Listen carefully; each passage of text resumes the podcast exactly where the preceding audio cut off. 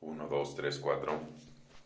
Hola, yo soy Shulhu y estas son mis meditaciones.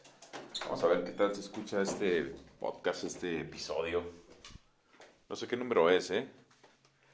eh a ver, voy a cambiar el micrófono, a ver si esto se mejora un poco.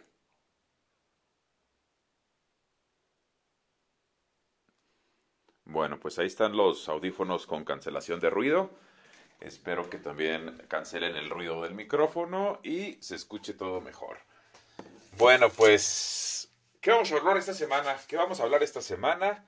Eh, de un tema muy recurrente en estos tiempos de la pandemia, algo que ha estado infamemente de moda, y es todo este tema del patriarcado, de las masculinidades tóxicas, los hombres deconstruidos, eh, la generación esta de los millennials, la cultura de la cancelación, tantos extremos que estamos viendo entre la derecha y la izquierda o entre los conservadores y los progresistas. Vamos a tratar de darle ahí un, un breve repaso, se podría decir. Pues no, más bien una breve opinión de mi parte, desde mi muy particular punto de vista que, bueno, solo refleja mi posición personal y la posición de mi experiencia. ¿Qué quiero decir? Que no existe un estudio serio que diga tal o cual cosa. Simplemente es este, lo que me ha tocado vivir en esta larga cuarentena, en, esta, en este largo aislamiento en el que hemos estado todos metidos. Bueno, pues vamos a empezar a hablar de, del patriarcado, vamos a hablar de las masculinidades tóxicas. Ayer justamente estaba platicando con una amiga que me decía de un grupo de chat en el que ella está con sus primas. Y en este grupo de chat eh, felicitaban a una de las primas porque se había conseguido una, un novio deconstruido. Y luego mi amiga me platicaba que les preguntó a sus primas que era un hombre deconstruido y que si la mujer también se puede deconstruir. Y pues me contó que no le contestaron y, ya no. Eh, y le decía, pues no, honestamente yo tampoco tengo mucha idea de lo que es un hombre deconstruido. Yo en cierta manera pienso que es un hombre poco masculino. Un hombre que ve a la mujer como su total igual y al verla como tu total igual, pues no tienes las consideraciones que tiene un hombre para, como, para con una mujer, ¿no?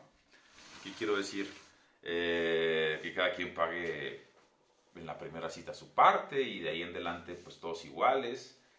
Este, ¿Qué otra cosa quiero decir que para mí significa ser un hombre deconstruido? Le decía, pues no abrirle la puerta a, a tu novia, a tu pareja, me parece que eso es bastante deconstruido la estás tratando como un igual, la estás viendo como un tú a tú.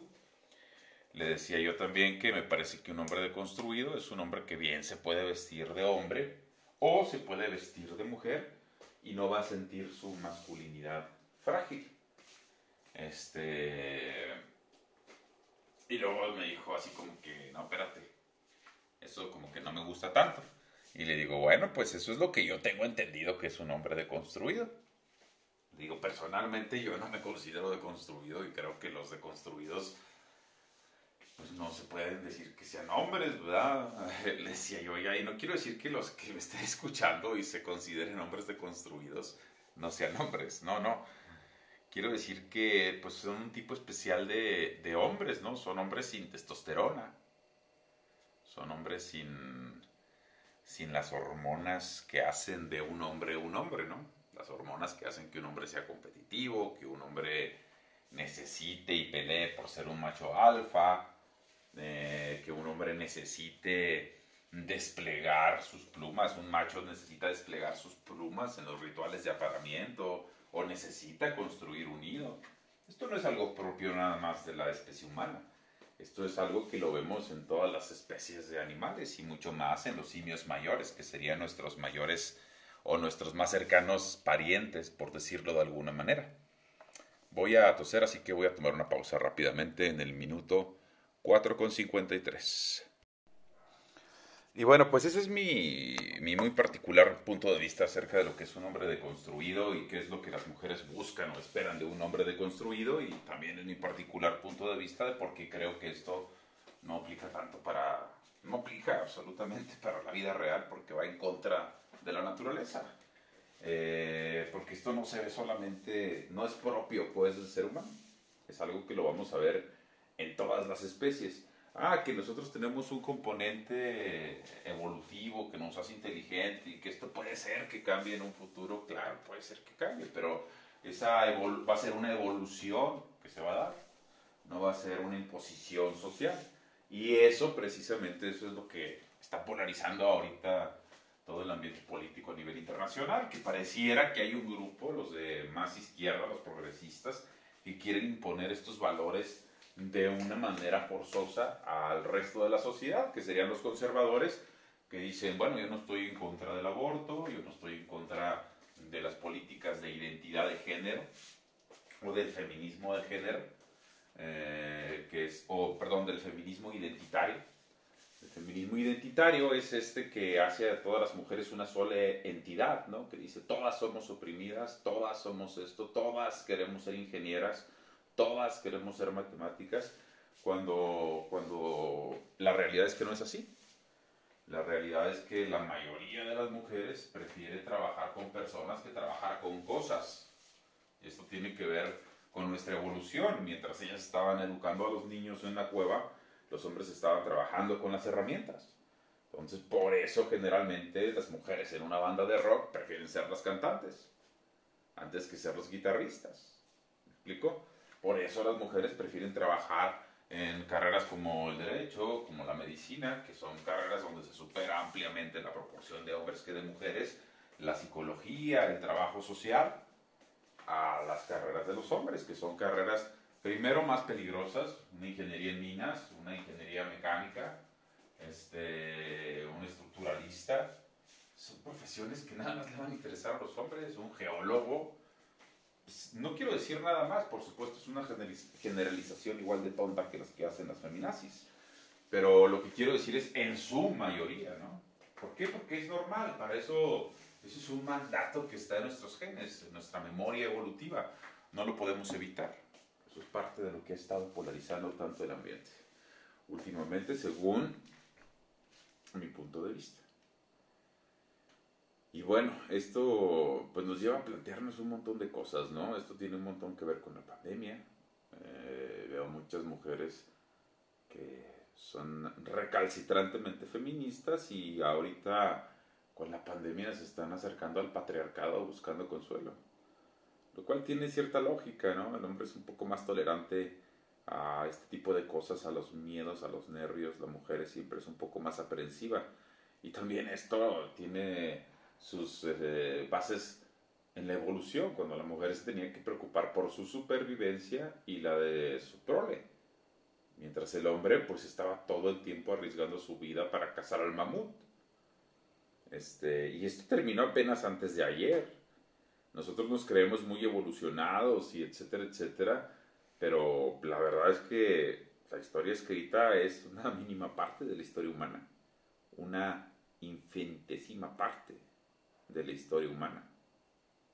Entonces, reescribirla de buenas a primeras no es tan sencillo. Y por eso se están dando tantas crisis eh, juntas, ¿no? Porque además creo que esto no es algo que está empezando, estoy seguro que esto es algo que está terminando. Y si acaso la pandemia lo está acelerando, está acelerando esta descomposición o esta catarsis social, ¿no?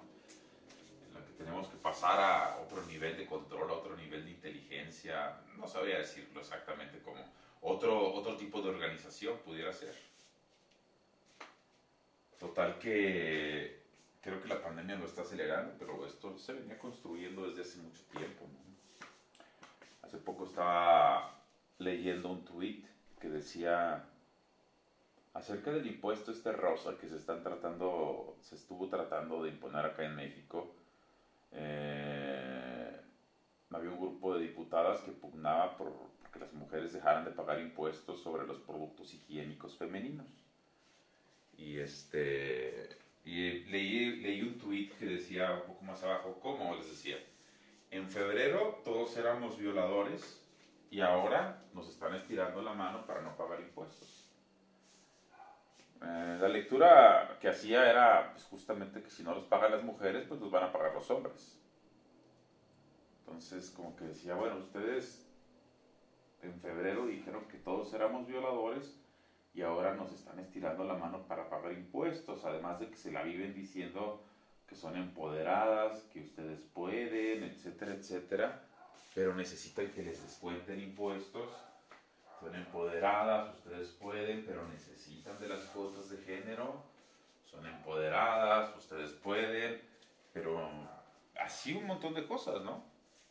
Nada más les interesan las cuotas de equidad en los trabajos bien pagados. Hablamos mucho del techo de cristal, que, bueno, según yo no existe. La data, la data dura dice que no existe, pero no se habla del piso de barro, los trabajos que solamente hacen los hombres por ser muy mal pagados, muy sucios o muy peligrosos.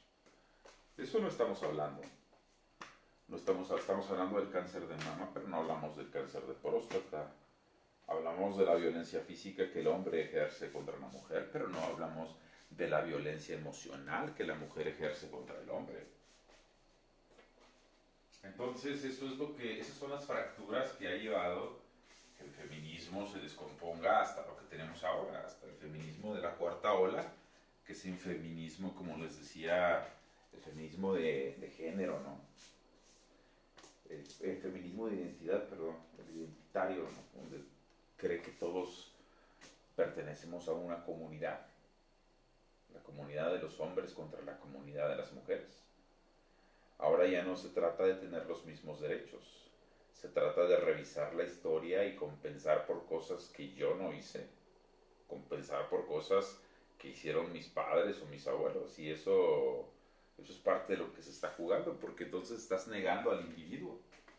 Cuando empiezas a hablar de deudas, deudas históricas y cuando empiezas a hablar de justicia histórica, estás negando la existencia del individuo porque lo estás obligando a pagar por pecados que él no cometió. Por eso también estoy en contra del Black Lives Matter. Porque está obligando a pagar a blancos de hoy por errores de blancos de ayer. Cuando son personas totalmente diversas. Y esos conceptos no caben en la sociedad occidental, sobre lo que se supone que está fundada nuestra civilización. De tal forma que eso es lo que yo estoy en contra del progresismo, que justamente niega todo esto, niega al individuo, hace pagar a individuos de hoy por los pecados de individuos de ayer. Eh, y con esto, bueno, empieza, tienes que empezar a hacer concesiones a los sistemas judiciales que no son sanas para ningún país, como la presunción de inocencia. En México ya no existe la presunción de inocencia si eres hombre. Si yo le pudiera dar un consejo a un hombre que todavía no se ha casado es que no se case. Bajo las leyes actuales, casarte en México es un suicidio. Porque solamente se necesita que ella diga para que tú te conviertas en un cajero automático el resto de tu vida y además sin ninguna posibilidad de volver a ver a tus hijos. Y, y esto es algo súper profundo. Además que afecta un montón a los niños, pero pues eso lo podemos dejar a un lado. ¿Por qué? Porque al final es algo que se va a ocupar la siguiente generación. Ahorita lo importante, digamos, es el dinero que está generando ese niño. Ahorita está ayudando a que, bueno, a que los abogados tengan trabajo, a que los jueces tengan trabajo, las personas que trabajan en los juzgados, a que este sector, que además es un sector que es enorme en México, graduamos muchos más abogados de los que deberíamos, ese sector se tiene que emplear de alguna manera y el gobierno lo sabe. Entonces, de la misma manera que un gobierno como el que tenemos y como los que hemos tenido últimamente, cuando no pueden proveer de suficientes empleos a la gente, tienen que hacer de la vista gorda de ciertos ilícitos. ¿Por qué? Porque si no se les viene el pueblo encima. Entonces sí tienes una revolución. Entonces, cuando tú como gobierno eres incapaz de proveer todos los empleos que tu sociedad necesita, tienes que hacer de la vista gorda en ciertos aspectos del crimen o cosas poco éticas, ¿no? Entonces te haces un poco tonto con el narcotráfico, que haces un poco tonto con el huachicoleo de combustibles, porque dices, bueno, por ahí por Puebla me está generando un millón de empleos, que son personas que sí me están dando bien duro, pero al final lo recupero con impuestos o lo que sea, pero por lo pronto los tengo ocupados. Pero ¿qué haces, por ejemplo, con el millón de abogados que tengas ejerciendo y que sabes que no, no hay trabajo para todos ellos? Bueno, creas conflictos superficiales. Y aquí es donde entra la ideología de género perfecta a un sistema eh, progresista que pretende gobiernos grandes, que pretende que el gobierno sea el mayor empleador de una economía. Bueno, a ellos les sirve muchísimo este tipo de conflictos. ¿A costa de qué? Bueno, en parte a costa de, del bienestar de los niños, del bienestar de las parejas, y haciendo cierta ingeniería social. Hay que recordar que las ideas progresistas siempre van a que todos somos iguales, por eso también el feminismo identitario, ¿no? que todos somos de identidad de género, las, mujeres contra los hombres y lo que mencionábamos. es muy importante dejar el individuo detrás y empezar a abrazar los valores más orientales, los valores más, digamos, algunos ejemplos, ¿no? Como Japón, que existen las deudas de generaciones. Eh, como en China, que tienen un sentido de la comunidad que es mucho mayor al sentido del individuo. Este, lo mismo sucede en Japón, lo mismo sucede en Corea. Son personas que ven a la comunidad como algo más importante que el individuo. Por eso siempre nos referimos a estas culturas como abejas, ¿no? porque siempre cuidan por la colmena antes de cuidar por el individuo. Y la sociedad occidental no ha sido así. Entonces, al estar trabajando con estas políticas identitarias de dividirnos en dos bandos, al estar trabajando con esta ingeniería social, lo que estás haciendo que muchísimos niños, hoy por hoy hay 170 mil niños en México, que están creciendo sin, este, sin un padre, aunque su padre esté vivo, básicamente son 170 mil niños que en este momento son huérfanos de padre con padre vivo. Ese nivel de ingeniería social, pues obviamente que también le sirve a, a estas ideas a largo plazo. De tal forma que en 10 años vamos a tener realmente individuos que no conocen cómo es una familia, que no saben cómo es una familia, que no tienen idea de cómo se resuelven los problemas en una familia, porque una familia es algo complicado y va a haber problemas. Y si no lo viste en tu casa, cómo se resuelve, cuando tú tengas una, no lo vas a poder resolver y vas a empezar a perpetuar ese círculo una y otra vez. Y eso les conviene mucho a este tipo de gobiernos porque precisamente ellos están esperando que nosotros nos deshagamos del individuo deshagamos de la familia y empezamos a vernos más como camaradas todos, ¿no? Y entonces iba a ser más complicado o más fácil esto de la repartición de la riqueza, esto del, eh, del etcétera, etcétera. Que tampoco es que esté en desacuerdo, de hecho nosotros vemos y los gringos son algunos de los, de los países más, más solidarios que existen entre ellos. Tienen asociaciones para todo la verdad es que son muy solidarios. ¿Cuántos millonarios o multimillonarios gringos donan un montón de dinero a causas benéficas? Para bien o para mal. Incluso Bill Gates, uno de los mayores ejemplos.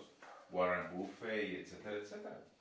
Pero es muy diferente cuando lo dona un individuo porque sabe y elige algo que ama, que quiere, que quiere contribuir, incluso que va a llevar su nombre.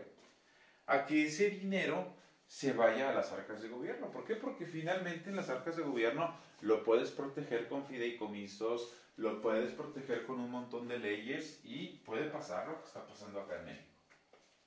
Que simplemente llegue una persona mal de sus habilidades, de sus facultades mentales y, y bueno, estamos y no tengamos ni siquiera para cuándo salir.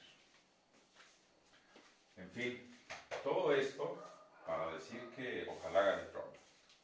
Curioso de escuchar en un mexicano, pero yo prefiero pagar el muro, porque me parece que el costo del muro es menor al costo de un solo niño abortado.